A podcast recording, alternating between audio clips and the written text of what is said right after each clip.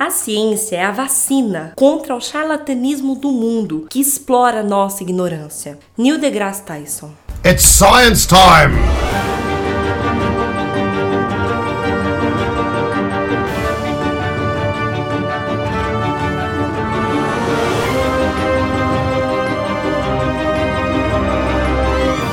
Sinapsando Comunicação Científica. Yeah, Mr. White. Yes, science. Sejam todos muito bem-vindos ao Sinapsando, um programa de divulgação científica produzido em parceria com a UEL FM. Eu sou André Bach, cientista, professor e divulgador científico. Afinal, que programa é esse? O Sinapsando é um programa destinado a comunicar ciência a você, querido ouvinte. Estamos começando o nosso segundo episódio. E se você perdeu o primeiro, não fique triste. Você pode acessar meu blog sinapsando com y.wordpress.com sinapsando.wordpress.com. E aí você pode ouvir esse e o programa anterior na íntegra. Outra forma de você ouvir esse programa é baixando o aplicativo Google Podcasts na loja de aplicativos do seu celular. É gratuito. Ou ainda, se você tiver num dispositivo da Apple, você pode baixar pelo iTunes. É só buscar lá o podcast Sinapsando. Falando em aplicativo de celular, se você gosta de ouvir a Rádio UFM, mas nem sempre tem um rádio perto de você, você pode também baixar gratuitamente o aplicativo da rádio no seu celular e aí você ouve os programas da rádio em tempo real. Então é só você buscar por Rádio UFM na sua loja de aplicativos. Bom, como vocês já sabem, eu conto aqui no meu laboratório de divulgação científica com a ajuda de um computador especialmente programado para esse programa. Vamos descobrir então qual é o tema de hoje. Computador, qual é o tema do programa de hoje? Olá, André. O tema do programa de hoje é vacina. Aliás, preciso me vacinar. As definições de vírus foram atualizadas. Pronto, estou protegido. Pois é, se até você se preocupa em evitar infecções por vírus e a gente cuida muito bem também dos nossos computadores para aumentar a segurança, para cuidar daquilo que a gente tem, nós também precisamos nos preocupar com isso. Mesmo porque se der alguma coisa muito errado com a gente, não tem como formatar e reinstalar esse sistema operacional que a gente chama de vida, não é mesmo? Então a nossa primeira pergunta hoje é: o que é uma vacina? E a gente também pode se perguntar: como será que uma vacina funciona? Para responder essa pergunta, eu vou ligar aqui para minha amiga Thaís Botia, uma bióloga apaixonada por imunologia e vacinas, que trabalha com imunologia e parasitologia na USP de São Paulo.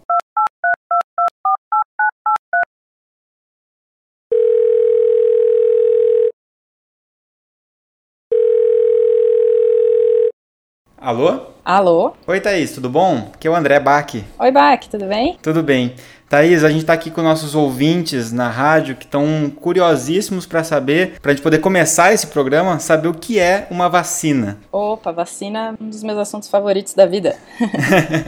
Bom, vacina é o que o Zé Gotinha geralmente faz a propaganda, que é para gente se proteger de várias e várias doenças infecciosas que a gente tem e a gente vive hoje por causa disso, porque a gente toma vacinas quando a gente era pequeno. Você lembra do Zé Gotinha? O Zé Gotinha é o que faz a propaganda propaganda da vacinação contra a poliomielite, que é uma doença bem ferrada que tá voltando aí agora. E eu adorava essa vacina porque não era injeção e eu pedia pra minha mãe me levar a tomar só essa.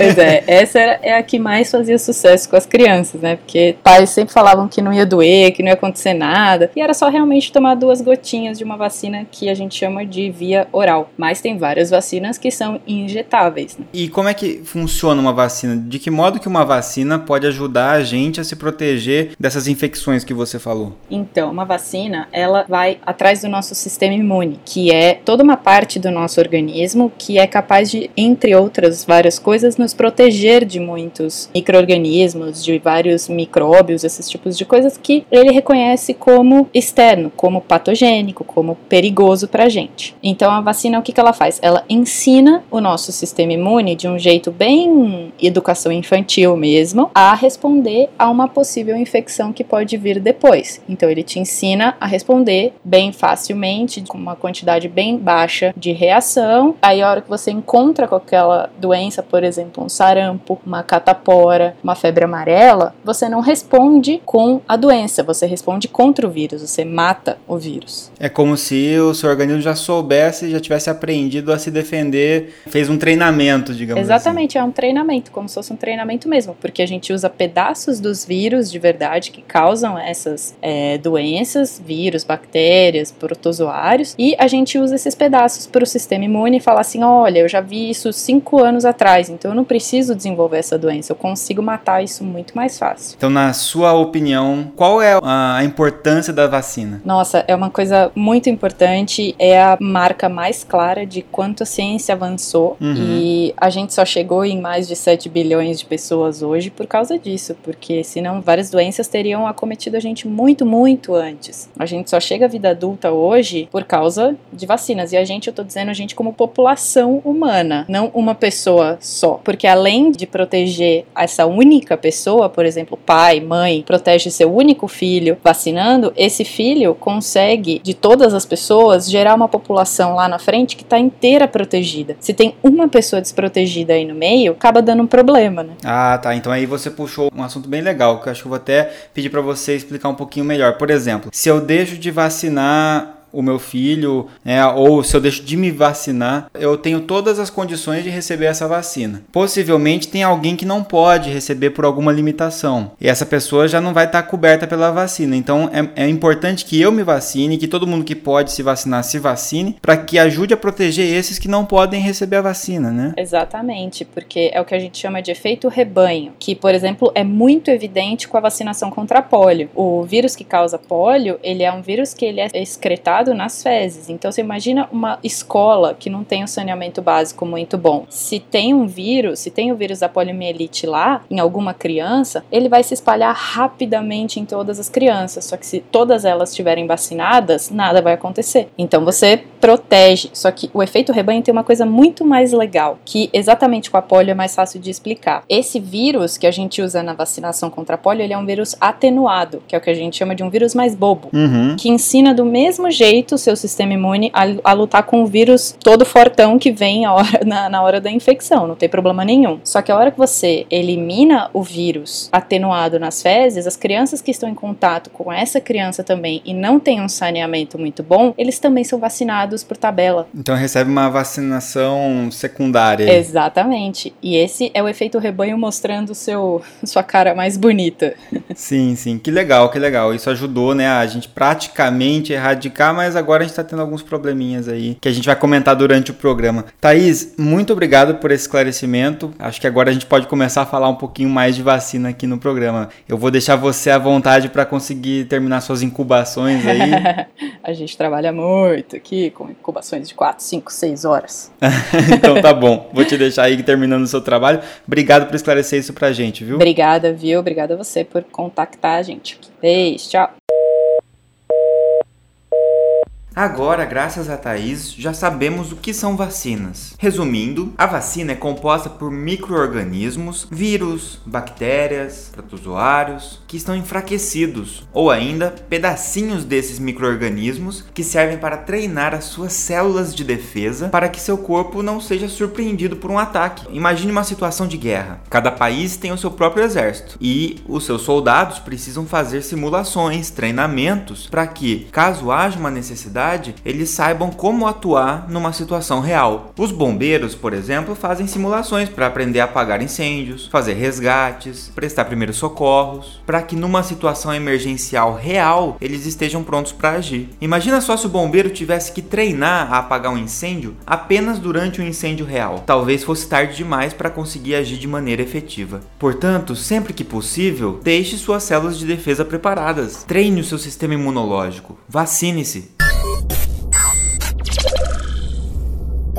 Legal, então agora a gente já sabe o que são vacinas e já sabemos como elas funcionam. Mas você já se perguntou por que, que tem vacinas que a gente toma a cada 10 anos, como por exemplo a vacina do tétano, da febre amarela, e por que outras, como a vacina da gripe, são anuais? Tem que ficar tomando sempre. Indo mais além um pouco, porque para algumas doenças, como no caso da AIDS, né, com o vírus HIV, não temos ainda uma vacina? Essas são perguntas intrigantes e eu vou precisar ir até o Hospital Universitário Regional do Norte do Paraná, aqui em Londrina, para encontrar a resposta. Computador, me teletransporte para o HU. André, a tecnologia do teletransporte ainda não foi inventada.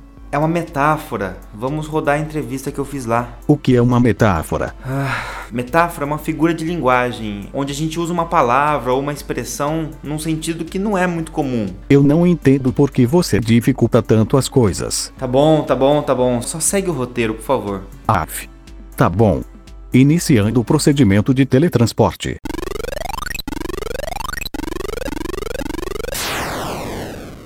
Muito bem, ouvintes, estou aqui agora no HU, no Hospital Universitário Regional do Norte do Paraná, e eu estou aqui hoje com a professora Edna Maria Vissossi Reiche. Como eu falei com vocês, eu estou aqui para a gente poder aprofundar um pouquinho mais em algumas questões, e eu queria perguntar para você, professora, aliás, foi minha professora na graduação, foi patronessa da nossa turma, então estamos aqui com uma excelente profissional que trabalha aqui há décadas, já podemos falar, né, aqui no setor de imunologia clínica do Hospital Universitário. Então eu queria perguntar para você, professora, por que que algumas vacinas a gente toma de 10 em 10 anos, tem reforço, doses de reforço a, de, a cada 10 anos, como por exemplo a vacina do tétano, vacina da febre amarela. Tem vacinas que a gente toma uma vez e não precisa tomar mais, e tem vacinas que a gente tem que tomar sempre, como a vacina da gripe. Qual que é a diferença? Por que que existe essa diferença? Bom dia, André e a todos vocês. Muito obrigada pela oportunidade de falar um pouco de imunologia para fora das nossas salas de aula, né? As vacinas, elas têm vários tipos de preparação de antígenos. Algumas vacinas são produzidas com microrganismos vivos atenuados, ou seja, eles sem a força de induzir doença, sem a patogenicidade. Essas vacinas atenuadas, elas induzem uma resposta imune muito grande, importante, que pode levar à memória imunológica e, consequentemente, a vacinação vai ter uma duração muito maior, de 10 em 10 anos, por exemplo, ou até uma vez só durante a vida. Outras Outras vacinas são produzidas por antígenos preparados a partir de toxinas inativadas, né? por exemplo, do tétano, né? o toxoide tetânico, da difteria, a toxina da difteria, mas são inativados. Então, a durabilidade da resposta imune é menor. Então, a indução da resposta imune envolve menos número de células. Então, a duração da vacina tem que ser é menor, então tem que ser repetida pelo menos a cada 10 anos. Por outro lado, tem algumas vacinas que têm que ser realizadas todos os anos. Isso isso se deve ao tipo de microorganismo, por exemplo, vírus, alguns vírus, vírus da gripe, por exemplo, ou mesmo a bactéria da pneumonia ou bactéria da meningite. São microorganismos extremamente virulentos que mudam a sua constituição antigênica a cada ano. É, em função de mecanismos de evasão da própria resposta imune que nós desenvolvemos, eles mudam a sua estrutura antigênica a tal ponto que a resposta imune que você montou o ano passado com a vacina, esse ano não é mais eficiente. Então, quando eles eles sofrem essas multiplicações, porque eles se multiplicam muito rápido, eles sofrem algumas mutações, modificações que fazem com que seja um vírus um pouquinho diferente do que era antes. Isso mesmo. São vírus que diferem em um antígeno. Por exemplo, H1N1, H1N2, H2N2 é um vírus em que ele vai mudando a sua constituição antigênica, antígenos na superfície dele, que diferem do anterior. Então, anticorpos que a gente produziu contra o H1N1 não vão ser eficientes para neutralizar o H2N2. Então, isso faz necessário você, você utilizar vacinas diferentes contra o mesmo microorganismo anualmente. Eles mudam de constituição antigênica justamente para evadir dessa resposta imune e sobreviver. E aí, para complementar essa, essa informação, tem várias outras doenças que a gente gostaria muito que houvesse uma vacina. Por exemplo, para AIDS, né? Sempre se procura a vacina do HIV, como fazer isso. Por que, que não existe vacina para vários micro-organismos? Qual é a diferença deles para os demais? Bom, isso é realmente um grande grande desafio da ciência até hoje é a produção de vacinas contra alguns microrganismos extremamente patogênicos, com grandes índices de morbidade e mortalidade, como HCV e HBV, hepatite C e HIV. Nós tivemos há muitos anos a produção da vacina para hepatite B. Isso foi possível porque o vírus da hepatite B, apesar de ser também é, é mutagênico, ele se modifica menos. Então a gente conseguiu detectar um antígeno que ele fosse mais constante, menos mutante no vírus, e aí a gente conseguiu produzir uma uma resposta imune contra um antígeno que é mais ou menos constante. Então, nos deu proteção contra a variante da hepatite B. No entanto, o vírus da hepatite C e o vírus do HIV, o vírus da imunodeficiência humana, eles são extremamente mutagênicos. Eles modificam constantemente a sua constituição antigênica a tal ponto de que dentro de um mesmo paciente, eles, nós podemos ter variações do, do mesmo vírus. Então, os anticorpos produzidos contra uma estrutura não mais neutraliza outro, outro vírus que foi produzido durante a replicação viral. Então, até hoje, infelizmente, nós não conseguimos detectar um antígeno que ele é constante, que não sofre variação, variação antigênica e que induzisse a resposta de anticorpos protetores. Então, tanto a hepatite C quanto o HIV são vírus extremamente diversos que a produção de anticorpos ela fica prejudicada contra antígenos constantes. E essa informação ela é muito importante porque ela mostra pra gente que não tem como produzir vacinas, né, eh, contra eles por enquanto, e também mostra como cada um, como você mesmo falou, como cada um é, apresenta uma variação desse mesmo vírus. É uma pessoa que tenha, por exemplo, né, seja portadora do, do vírus da hepatite C ou do vírus do HIV, ela não está protegida contra outros, outras infecções de HIV, né? Então ela precisa continuar se protegendo para não ter uma segunda contaminação. É isso, né, professor? Mesmo. É, de fato, quando a gente orienta os pacientes infectados, tanto com HIV quanto HCV, para continuar se protegendo do ponto de vista de evitar os mecanismos de transmissão do vírus,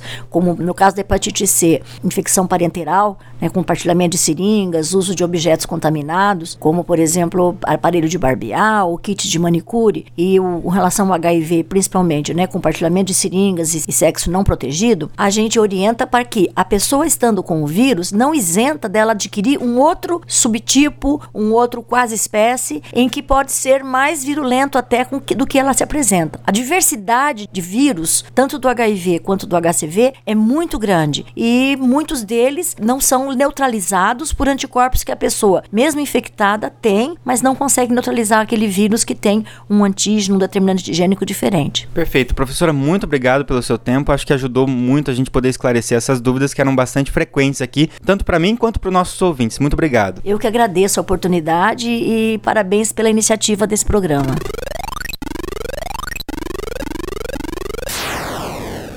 Opa, tô de volta. Bem-vindo de volta, André. Eu cuidei do laboratório para você. Muito prestativo você. Acho que eu mereço um aumento. Mas nem salário você tem, computador. Você precisa parar de repetir coisas que as pessoas falam. É assim que as informações falsas se espalham. Bom, algumas pessoas quando chegam no hospital por mordida de animais peçonhentos como cobras, aranhas, ou ainda devido a algumas infecções como tétano, botulismo, entre outras, recebem uma injeção para conter esses venenos e toxinas. Isso também é vacina?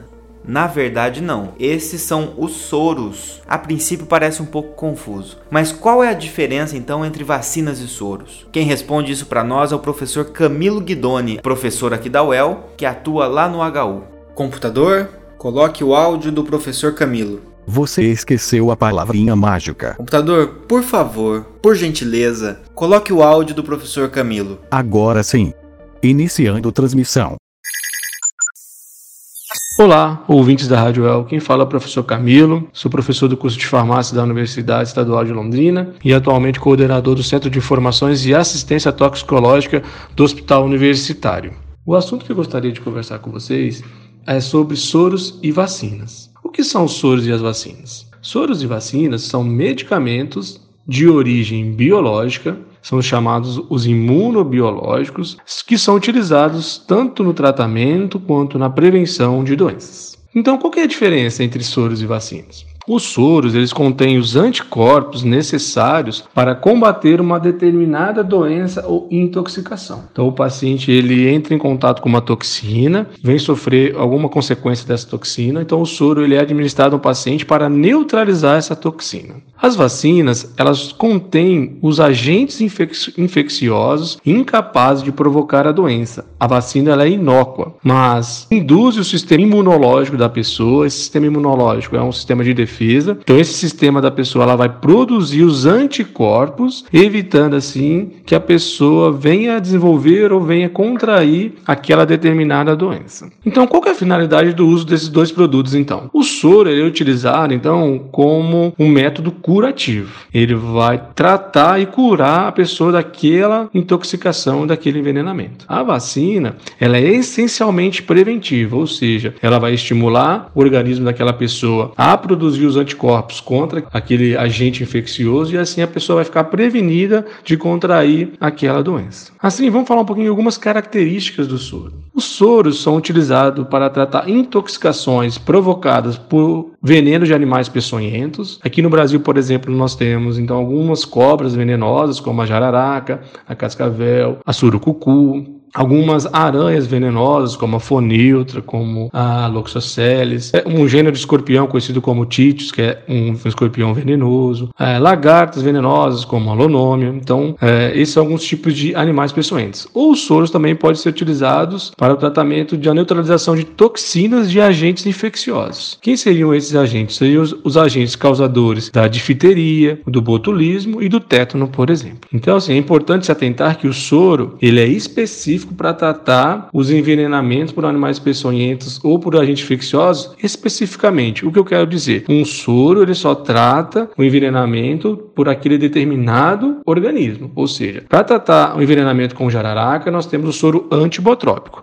Para tratar no envenenamento com cascavel, nós temos o soro anticrotálico. E assim para todos os outros animais peçonhentos. E nos agentes infecciosos, igualmente, nós temos o soro antitetânico para tratamento do tétano, o soro antibotulínico para tratar o botulismo. E as vacinas? Então, as vacinas, então, elas contêm os agentes infecciosos inativados ou seus produtos, né, que induzem a produção do anticorpo, como eu disse anteriormente. Então, esse anticorpo vai ser produzido pelo organismo da pessoa que está recebendo a vacina. Assim, essa pessoa ela fica imune a contrair aquela doença a qual está sendo imunizada. Então nós temos alguns tipos de vacina. A vacina toxoide tetânica, que então que vai prevenir o tétano, a vacina dupla ADT, que vai prevenir então a prevenção da difteria e do tétano, a vacina tríplice, que é a prevenção de difteria, tétano e coqueluche, a vacina contra a gripe, a vacina contra a raiva em humanos e assim sucessivamente. Temos então vários tipos de vacinas. Qual é a importância então de se vacinar? A vacinação é fundamental para a prevenção de uma série de doenças infecciosas. Ela reduz as complicações caso a pessoa venha por algum motivo ter aquela, aquela doença e até mesmo ela reduz a mortalidade de várias doenças. Bem, qual seria então o perigo de não estar vacinado? O perigo de não estar vacinado é se manter suscetível à doença para a qual aquela vacina protege. Ou seja, você vai ter o maior risco de contrair aquela doença por não estar vacinado comparado àquela pessoa que foi vacinada. Qual que é o perigo, então? Qual que é o problema de várias pessoas não estar vacinadas? A ocorrência de surtos da doença. Como vimos aí recentemente, por exemplo, no caso da febre amarela. Pessoal, então por fim, só para a gente resumir o que eu falei aqui com vocês hoje, vacina então, ela contém agentes infecciosos inativados ou produto deles que vão induzir a produção de anticorpos pelo próprio organismo da pessoa vacinada. Ela tem então o objetivo de prevenir a ocorrência daquela doença. Já o soro o soro então, é um medicamento que já contém os anticorpos necessários para combater uma doença ou uma intoxicação. Então, ela tem como finalidade o soro a finalidade curativa da doença. Espero que aproveitem bem essa informação e tenham todos um ótimo dia. Agora ficou bem mais fácil de entender a diferença entre soro e vacina. Então, usando aquele exemplo que a gente falou lá no começo do programa, se a vacina é uma forma de treinar as defesas do nosso organismo, o soro são os reforços já treinados que a gente chama em caso de emergência. Enfim, a gente já deixou bem claro a importância em se vacinar, né? O professor Camilo reforçou isso na fala dele também. Mas então, por que cada vez mais temos visto pessoas que se recusam a vacinar os seus filhos? Porque vacina causa autismo, não quero que meu filho filho tem autismo? O governo esconde isso de nós. Ah, não. Novamente fomos invadidos por desinforminions. Computador, elimine essa ameaça. Preparar laser. Disparar. Ufa. Vamos esclarecer isso de uma vez por todas. Eu gosto muito de um exemplo que muitas vezes é usado nesse caso. Veja só, dirigir e andar de carro, em essência, é algo perigoso. Sempre que você dirige ou sempre que você está num veículo, você corre o risco de uma batida. Para minimizar esse risco, a gente usa o cinto de segurança. Algo simples, né? Hoje em dia é algo óbvio a gente usar um cinto. É uma tecnologia amplamente testada e existem leis sobre isso. Leis, inclusive, que obrigam a gente a utilizar esse cinto. Mas para quem se lembra de tempos atrás, na época em que começou-se a cogitar a obrigatoriedade do cinto de segurança, esse já foi um tema controverso. Mas hoje em dia a gente já sabe, já temos comprovação em números que o cinto de segurança salva vidas. Então a ciência já demonstrou isso. E as vacinas? As vacinas funcionam e a gente sabe disso desde 1790. Mas então qual que é o medo? Qual que é o grande medo de algumas pessoas? É o mito de que vacinas causam autismo. E ao redor desse mito cresceram diversas teorias da conspiração.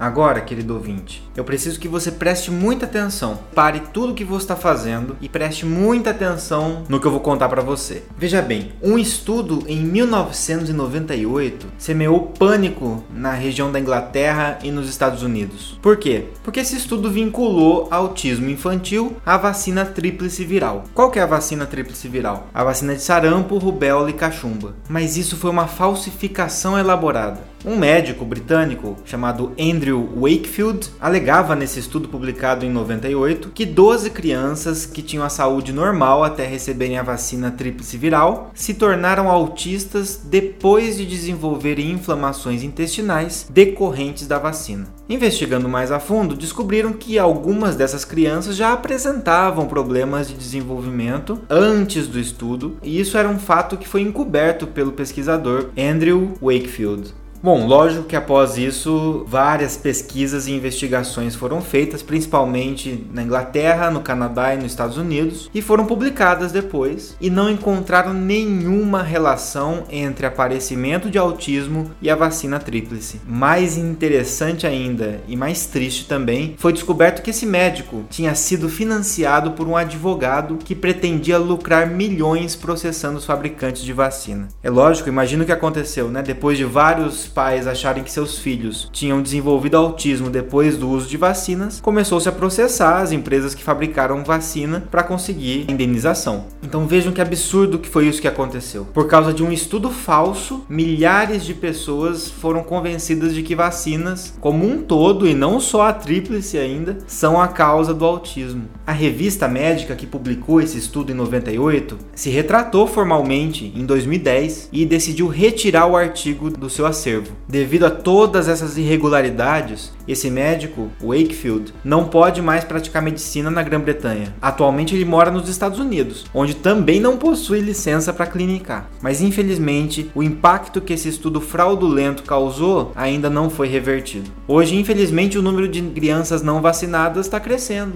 Algumas doenças antigas que tinham sido quase erradicadas estão ressurgindo. As pessoas se esqueceram de como era viver sem vacinas e se esqueceram que graças às vacinas a gente venceu diversas infecções. A gente precisa lembrar que doenças como poliomielite, sarampo, coqueluche, elas não desapareceram simplesmente, elas estavam sendo controladas graças à vacinação.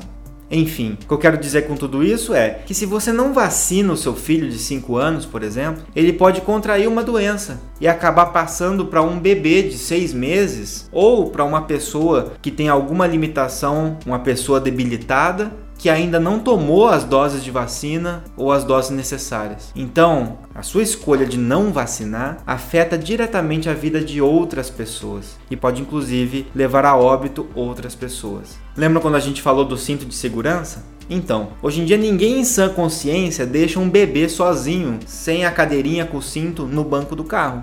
Isso já não é mais uma questão de escolha, assim como a vacinação. A vacinação não é nem uma questão de direito, a vacinação é um dever nosso enquanto cidadãos. Muito bem, querido ouvinte, hoje a gente aprendeu tudo sobre vacinas. Então agora a gente não tem mais desculpa para sair espalhando desinformação sobre esse assunto. Então faça sua parte, colabore também. Compartilhe esse programa com seus amigos e com seus familiares. Uma ótima e científica semana para você e te vejo no próximo Sinapsando. Hasta la vista, baby.